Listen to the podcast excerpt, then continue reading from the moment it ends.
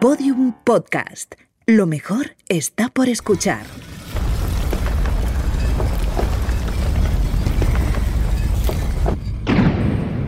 Dentro de la pirámide. Con Nacho Ares. Podium Podcast.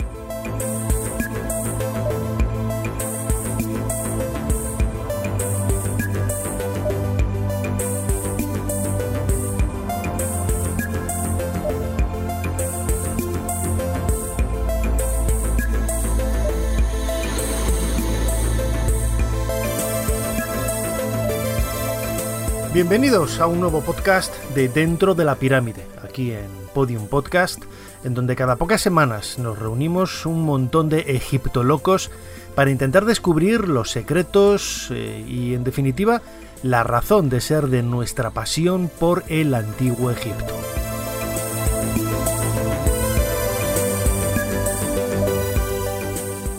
Recordad que la mejor manera para poder seguirnos es a través de la aplicación de Podium Podcast, en donde podéis dejar vuestros comentarios, las sugerencias para tratar eh, temas diferentes aquí en, en el programa, en el episodio y sobre todo poder escuchar los episodios, los capítulos emitidos hasta ahora. Hemos hablado de las pirámides, de la esfinge, de ritos funerarios, de personajes maravillosos como Om Seti, Howard Carter, el descubrimiento de la tumba de Tutankamón, un montón, casi una treintena de episodios en donde abordamos temas muy variados de la historia de Egipto, sus misterios, la arqueología, los grandes descubrimientos y en definitiva el mundo de los faraones. En esta ocasión vamos a viajar a la orilla oeste de Luxor para adentrarnos en la vida cotidiana de los artistas que dejaron su huella en el trabajo de las tumbas del Valle de los Reyes. Vamos a adentrarnos en la historia de Deir el Medina.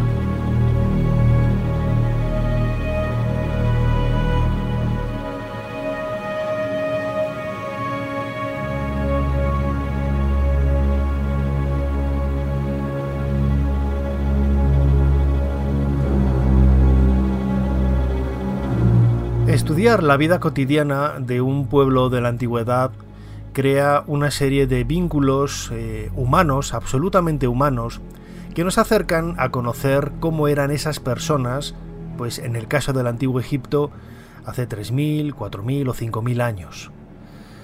La aldea de Deir el Medina, que se encuentra en la orilla oeste de Luxor, es una de esas rara avis a partir de la cual podemos reconstruir la vida cotidiana en un momento quizás eh, culmen de la historia de los faraones, el Reino Nuevo, hacia el 1500 antes de nuestra era, y es allí donde residían los artistas, los trabajadores que realizaban, construían, excavaban, pintaban, decoraban y daban vida a las pinturas que había en las tumbas del Valle de los Reyes, las tumbas de los soberanos. Ellos mismos eh, realizaron sus propias tumbas eh, junto a la aldea eh, y todo ello nos hace ver pues de una forma muy viva, muy intensa cómo era esa cotidianidad, ese día a día de los artesanos, no solamente desde el punto de vista del trabajo que realizaban en esa necrópolis, como digo, del Valle de los Reyes, sino también en las relaciones interpersonales, familiares, vecinales que había en la aldea a lo largo prácticamente de cinco siglos dejaron huella por medio de, textos, de dibujos, de objetos, eh, cómo era esa vida hace, como digo, prácticamente 3.500 años.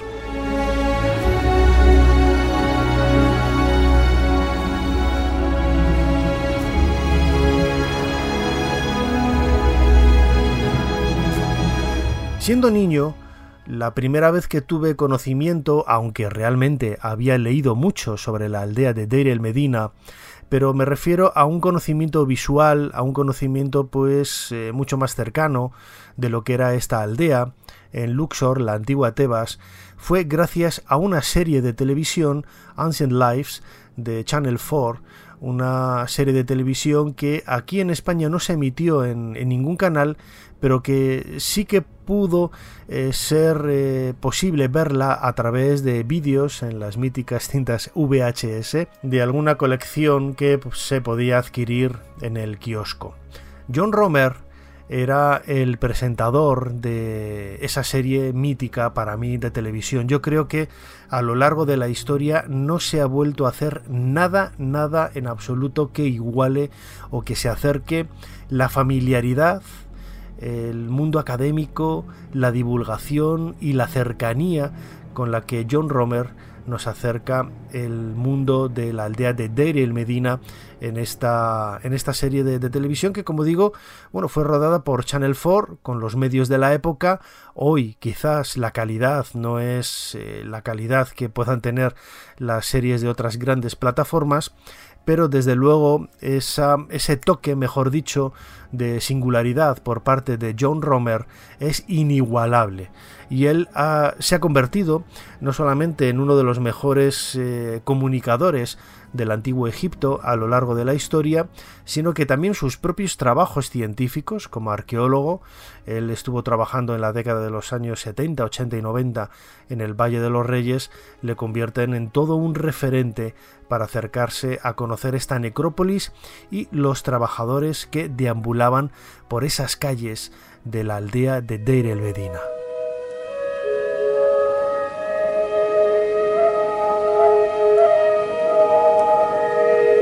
Y es aquí donde vivían.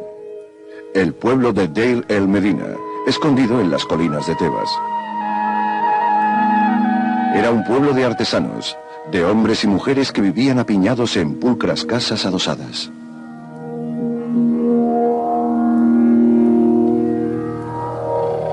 La ciencia moderna nos ha facilitado más información sobre esta antigua población que la que tenemos de la mayoría de gente del último siglo.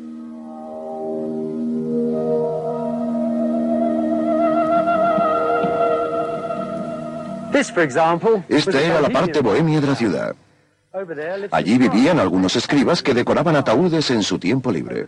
Allá vivía el director del coro del pueblo.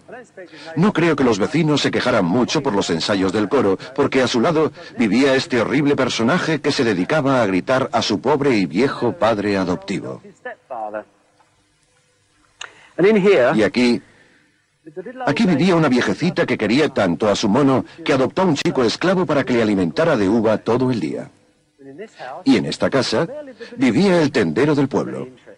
No es un trabajo muy interesante, pero es importante. Los aldeanos consideraban sus grandes jarras de manteca de buey que usaban para cocinar tan importantes que dos hombres estuvieron litigando por una de ellas durante 17 años. Y aquí el escriba de la aldea, que en su tiempo libre solía sentarse a escribir poesía.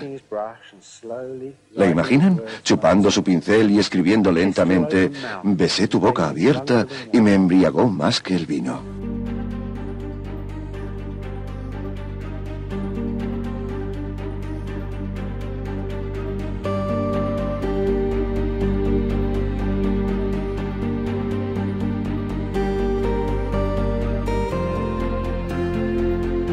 Curioso el sonido que aún guarda esta serie de televisión de hace prácticamente 40 años, dirigida por John Romer, Ancient Lives, y que aquí en, español se tradujo como Egipto, como el antiguo Egipto simplemente, pero que para mí, lo decía ahora, es una de esas referencias más claras de, de cómo se tiene que contar la historia de Egipto. ¿no? Ya quisiera yo intentar acercarme un poquito a lo que ha supuesto el papel de, John Romer, este divulgador de, la historia, que tiene un montón de libros y de, documentales de televisión, no solamente de Egipto, sino de otros lugares del mundo antiguo.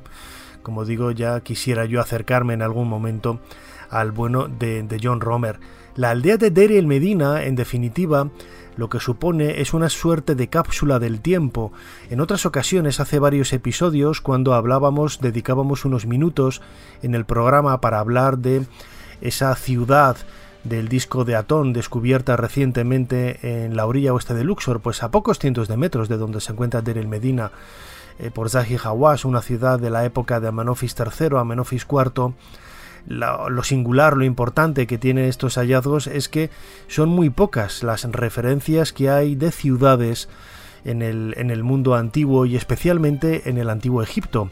Las ciudades se construían con ladrillos de adobe, eh, los grandes palacios se construían con ladrillos de adobe y esto ha hecho que hasta nosotros hayan llegado muy pocas y en definitiva muy pocas referencias para descubrir cómo era esa vida cotidiana, en concreto desde el punto de vista físico de, las casas, para intentar conocer cómo era la vida diaria de los antiguos egipcios. La aldea ha sido excavada principalmente por eh, misiones arqueológicas francesas, está en una suerte de pequeño valle y en uno de sus laterales, en el lateral occidental, hay una loma a partir de la cual se pueden ver eh, numerosas tumbas, tumbas pertenecientes precisamente a esos eh, grandes artistas que trabajaron en, en la construcción de las tumbas del Valle de los Reyes. Amenofis I es el faraón al que se le achaca el inicio de la construcción de esta aldea. Estamos más o menos hacia el año 1550 antes de nuestra era y precisamente los eh, constructores, los artistas que vivían en, este, en este lugar, en esta aldea de Der el Medina, divinizaron a Amenofis I y no es extraño encontrar referencias de este faraón como un dios siendo adorado en las pinturas precisamente de las tumbas de los artistas. Vamos a escuchar a José Lul. José Lul es egiptólogo de la Universidad Autónoma de, de Barcelona.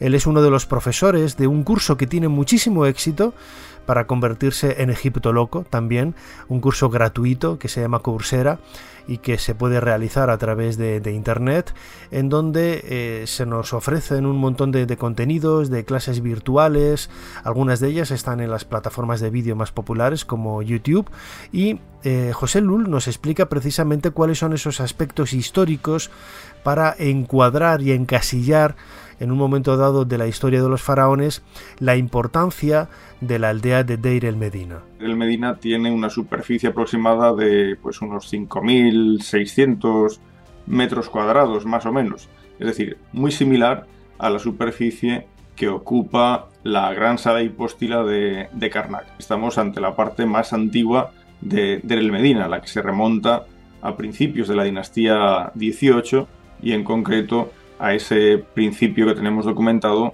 en el reinado de Tutmosis I.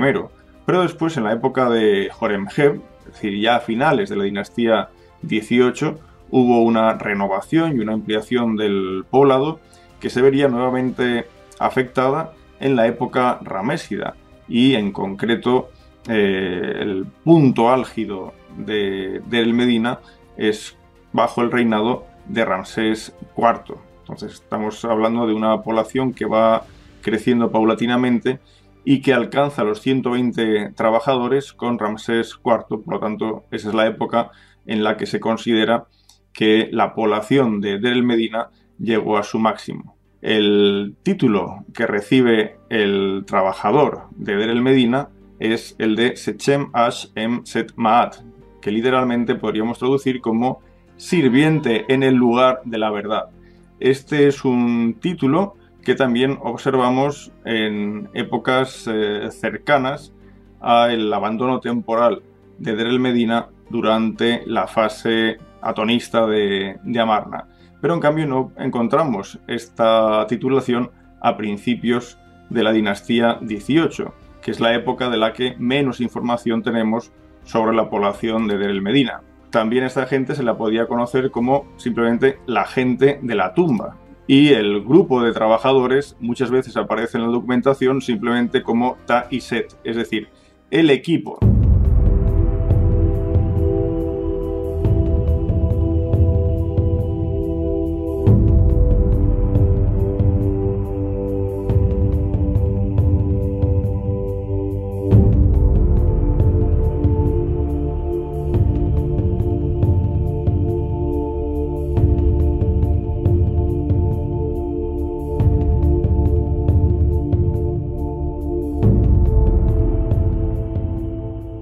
La mayor parte de la información con que hoy contamos de la aldea de Deir el Medina nos viene dada de un basurero, literalmente un basurero que se encuentra en la zona norte de la aldea, muy cerquita del templo de la diosa Hathor que hay, que hay allí, y que está formado por un enorme agujero abierto en el suelo que es eh, visible desde las fotografías eh, aéreas. Cuando entras en Google Earth, buscas Deir Medina, ahí te aparece al norte un, em, un enorme agujero en negro. Bueno, pues eh, hasta hace pocos años que fue excavado, este basurero, que literalmente es un basurero, allí se arrojaban toda suerte de desperdicios y entre esos desperdicios había ostraca. Un ostracón en singular, ostraca en plural, es una lasca de piedra que era utilizado en la antigüedad para eh, escribir, para dibujar, para realizar bosquejos, para escribir cartas, cuentas, eh, listados de, objetos, de cosas. Era un material que se encontraba por doquier. En la montaña tebana este tipo de lascas son muy comunes porque se desgajan de forma natural de la roca y eran utilizadas, como digo, por los antiguos egipcios para estos fines. Incluso hay tableros de, juegos que se realizaban en estas piedras. Lo interesante de todas esas eh, lascas es que nos aportan mucha información sobre la vida cotidiana que se llevaba a cabo en Der el Medina. Aparecen los nombres de, los individuos, las eh, descripciones de las casas, eh, sabemos a quién pertenecía cada casa, los problemas, como decía antes, que había entre vecinos, hay listas también de, la ropa, hay eh, denuncias, hay cartas, hay quejas de unas personas con respecto a otras. En definitiva, bueno, pues eh, una suerte de, de, diario, prácticamente como si fuera un periódico en el que van apareciendo las noticias de esos individuos. Toda esa información nos permite conocer más de cerca cómo son los eh, antiguos egipcios, estos artistas que vivían en Deir el Medina. Gema Menéndez es una egiptóloga, ha estado ya en varias ocasiones con, nosotros y ella es experta en la historia y la vida de los protagonistas de Deir el Medina. Le hemos preguntado cómo eran esos artistas, eh, qué tipo de vida llevaban, cómo eran reconocidos a lo largo de, las diferentes etapas de, la historia de Egipto que les tocó vivir. Y esto es lo que nos ha respondido, sobre todo a partir de esa información que procede, como digo, de las lascas de piedra, los eh, ostraca, que se han recuperado de ese basurero de Deir el Medina. Ellos eran importantes en primer lugar porque tenían la capacidad y la habilidad de poder crear con sus manos el rostro del faraón o de la divinidad y ya por eso tenían que ser importantes. Obviamente el, estado económico o el estado social del individuo puede ir variando a lo largo de las épocas, pero aunque nunca fueron lo que es una élite social, sí que tuvieron suficiente importancia como para que llegado un momento pudieran tener su propio eh, a jugar funerario o sus propias estelas, porque eso ya implica un coste económico dentro de la sociedad. O sea, no era un escalafón, un escalafón bajo, sino que más o menos, digamos, que era como una clase media alta. Y si no, por ejemplo, un, artista, un pintor muy importante, que es eh, el pintor Tutmose, que tiene su tumba en el Bugastellón de Saqqara, tiene una tumba impresionante que obviamente él como jefe de dibujantes, pues tuvo que participar de forma muy directa dentro de su tumba, pues se presenta como un personaje con cierta relevancia.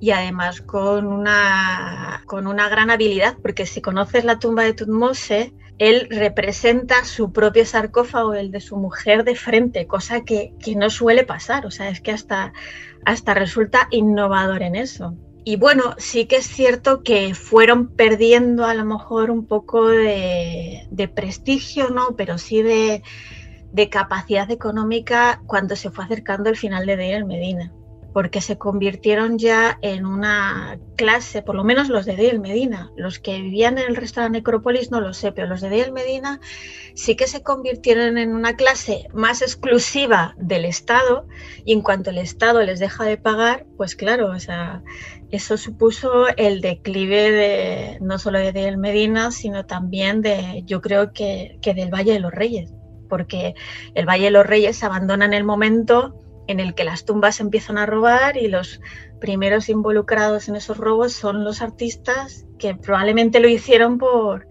porque no se sentían bien pagados.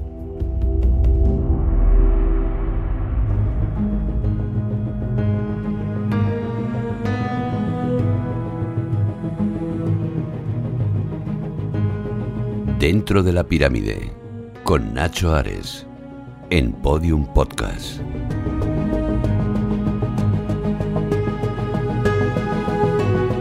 Conocemos muchísimos nombres de esas personas que trabajaban en la aldea de Deir el Medina.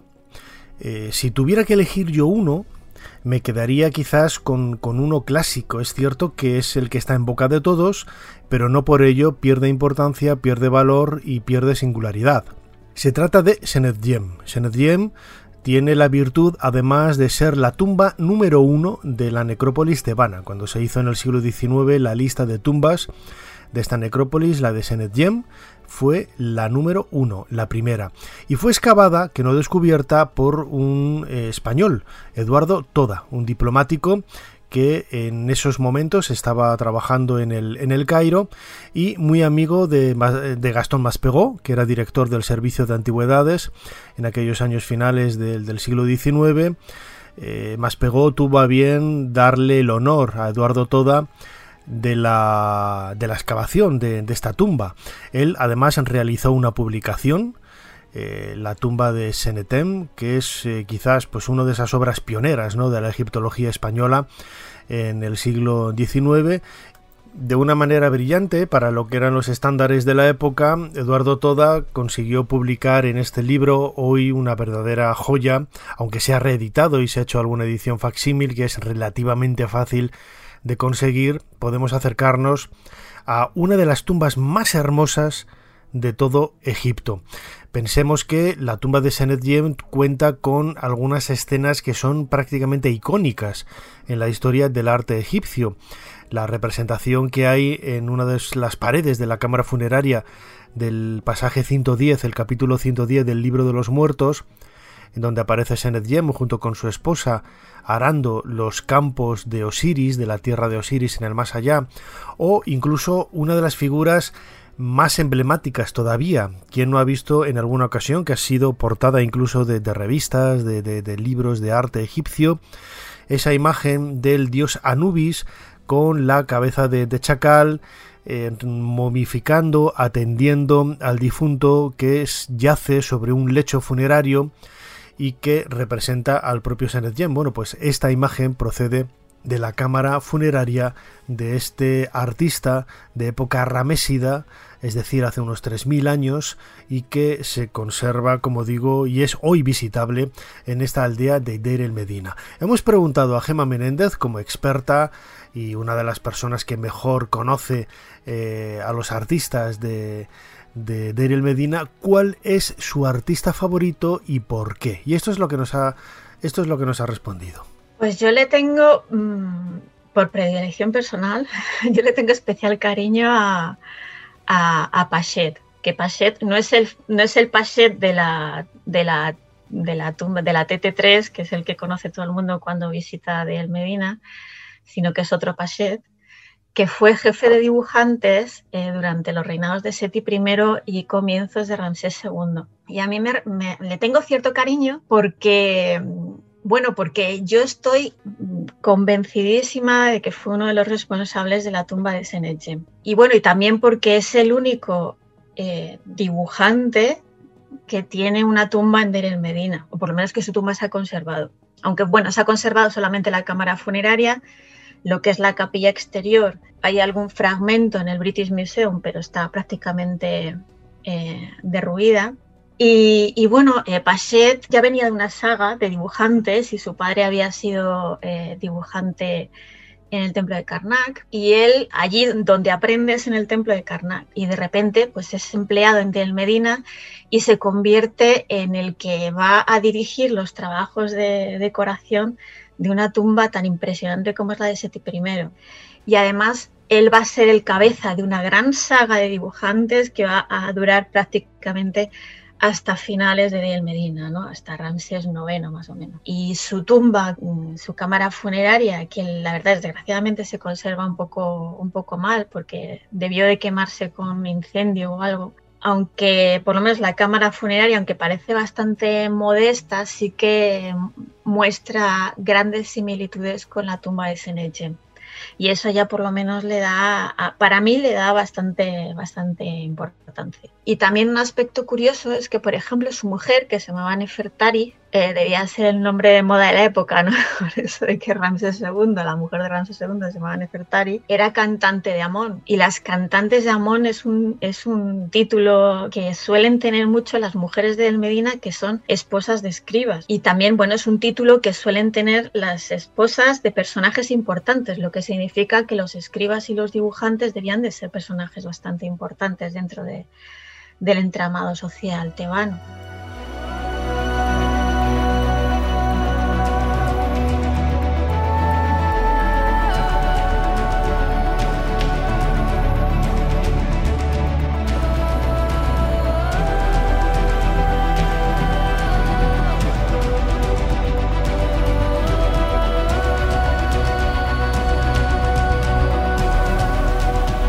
A pesar de ser una clase social media alta, sobre todo en algunos momentos de la historia de Egipto, en donde los faraones traían, conquistaban y contaban con medios económicos mucho más eh, altos de lo estandarizado, por así decirlo, en otras etapas de la historia de, de, Egipto, el valle donde se encuentra la aldea de Deir el Medina también pasó por momentos difíciles, ¿no?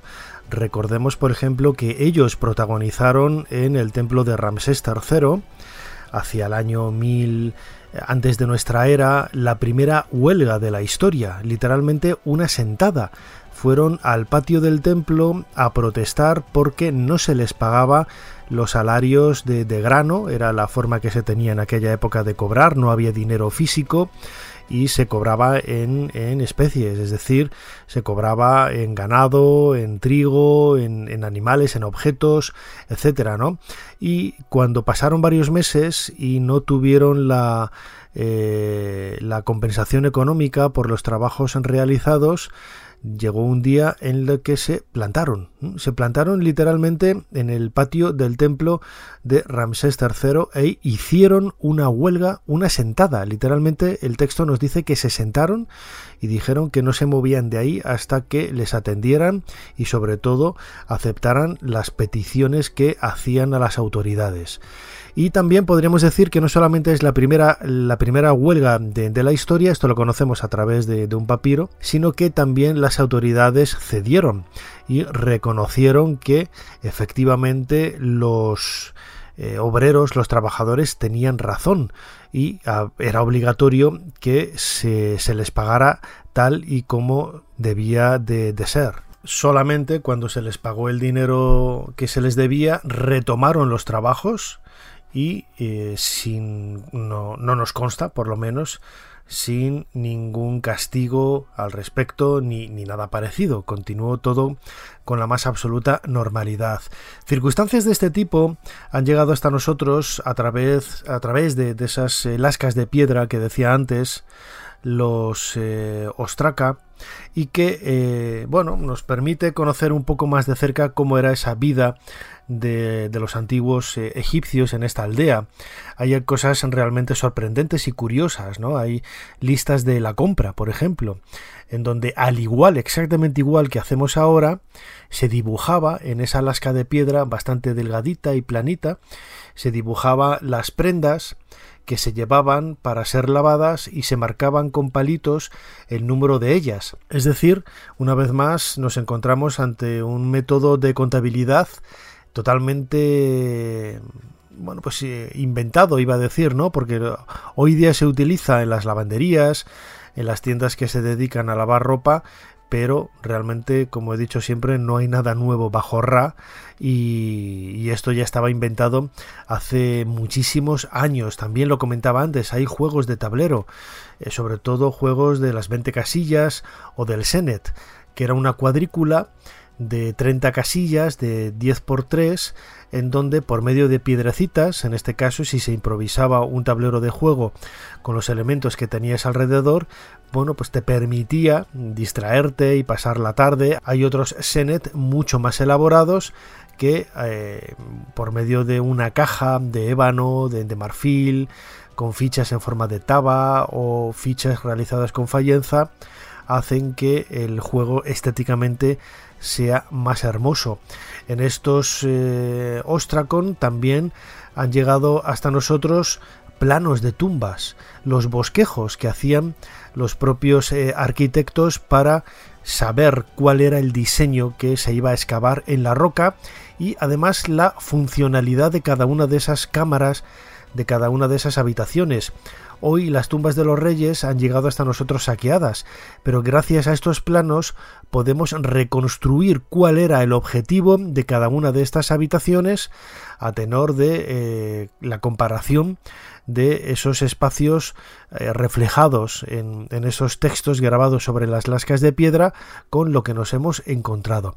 En definitiva, son muchas las referencias y la información que podemos extraer de estas lascas de, piedra. John Romer, en esa serie de televisión mítica de Channel 4, el antiguo Egipto, eh, Ancient Lives, eh, Vidas de la Antigüedad, que luego también sacó en forma de, libro, que es uno de los trabajos más deliciosos también que se puede llevar uno a, los ojos para disfrutar ¿no? de, de la historia de Egipto contado de una manera absolutamente recomendable, nos hablaba precisamente de la naturaleza y el significado casi mágico, me atrevería a decir, de estas lascas de piedra, los ostracón.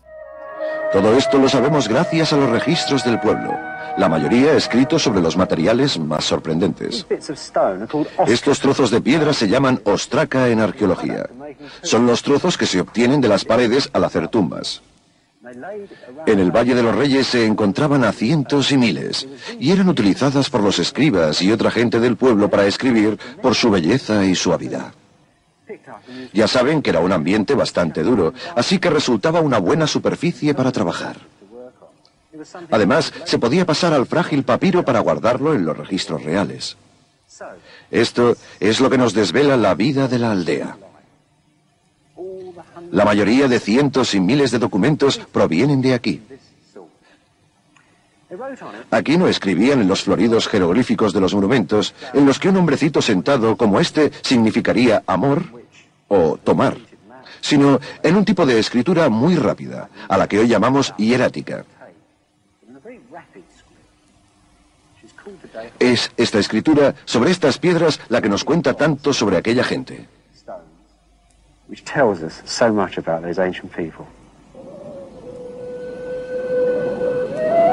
Los arqueólogos hallaron miles de estas ostracas enterradas en un profundo foso cerca de la aldea. Una precisa y cuidadosa documentación sobre la época. Una biblioteca de amores y envidias, codicia, penas y amistades. Todo en letras. Listas de lavanderías, recibos, facturas, contratos, escrituras, oraciones e incluso dibujos exquisitos.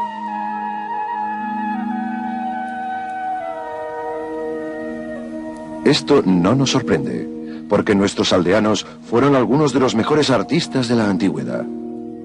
Los hombres que construían las tumbas de los reyes.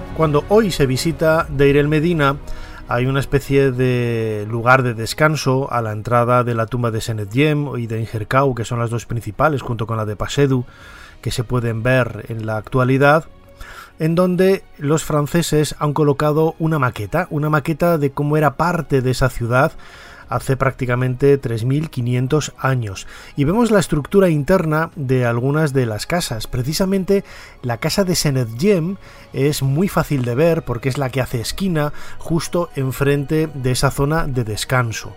Es la, esquina por la que se pasa para subir por las escaleras que te llevan a esa zona de reposo.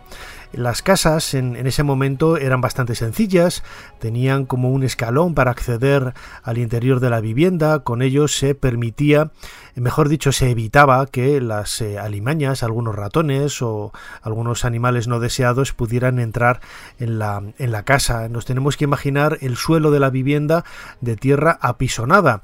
Una primera estancia con una pequeña columna, se conserva la base, la, por ejemplo, de esta columna en la casa de, de, de nos hace pensar que ahí estaba el espacio quizás principal de la, de la, de la vivienda, un lugar en donde habría una capilla, quizás una hornacina, eh, excavada en una de las paredes para el culto doméstico.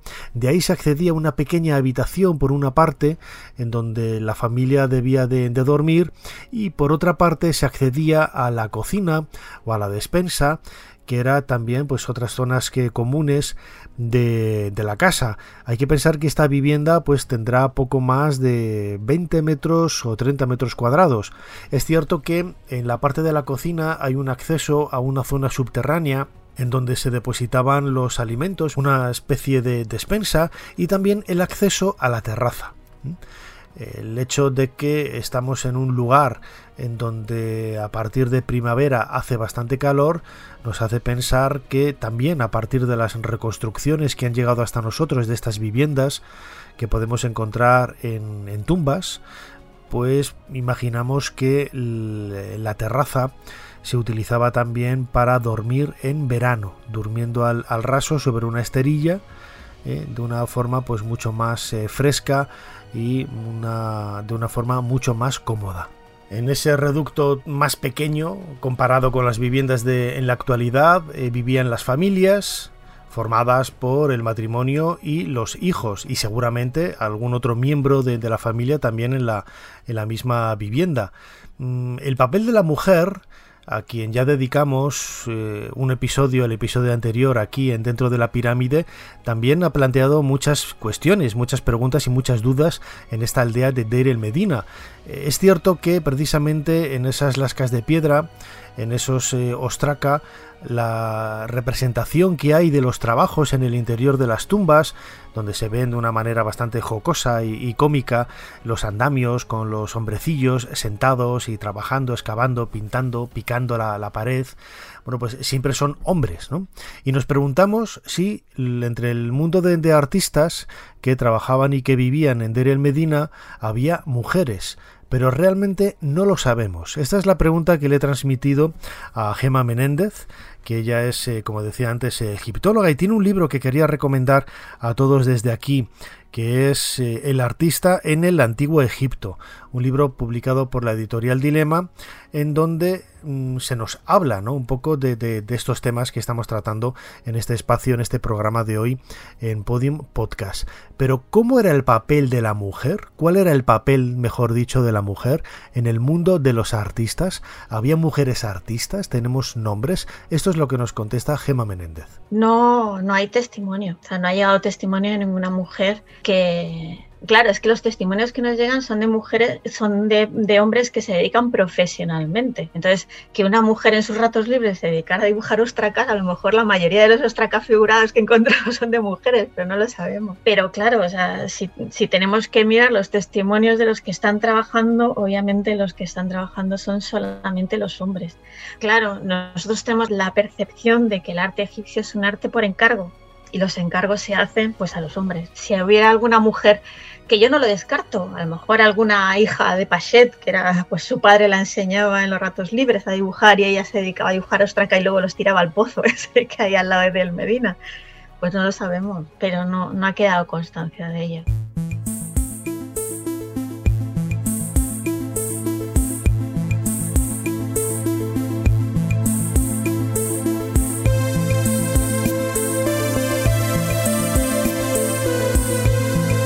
Hay muchísima bibliografía al respecto para intentar conocer algo más sobre la vida cotidiana en el antiguo Egipto y especialmente la vida de los artistas. Hemos hablado de ese libro de nuestra última invitada, El artista en el antiguo Egipto, publicado por Dilema, de Gema Menéndez.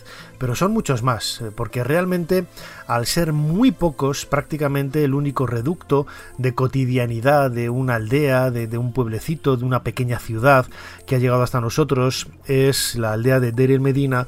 Cada vez que se habla de este tema en la literatura egiptológica y más en los temas de divulgación científica, siempre se toma precisamente la aldea de Deir el Medina como referente. Nosotros en nuestro canal de YouTube dentro de la pirámide hemos hablado en muchas ocasiones de la vida cotidiana, también de Deir el Medina. Hay una lista de reproducción precisamente sobre, sobre este tema en donde podréis encontrar eh, mucha más información eh, con imágenes en, YouTube de, cómo era la vida y sobre todo cómo era esta aldea de Deir el Medina.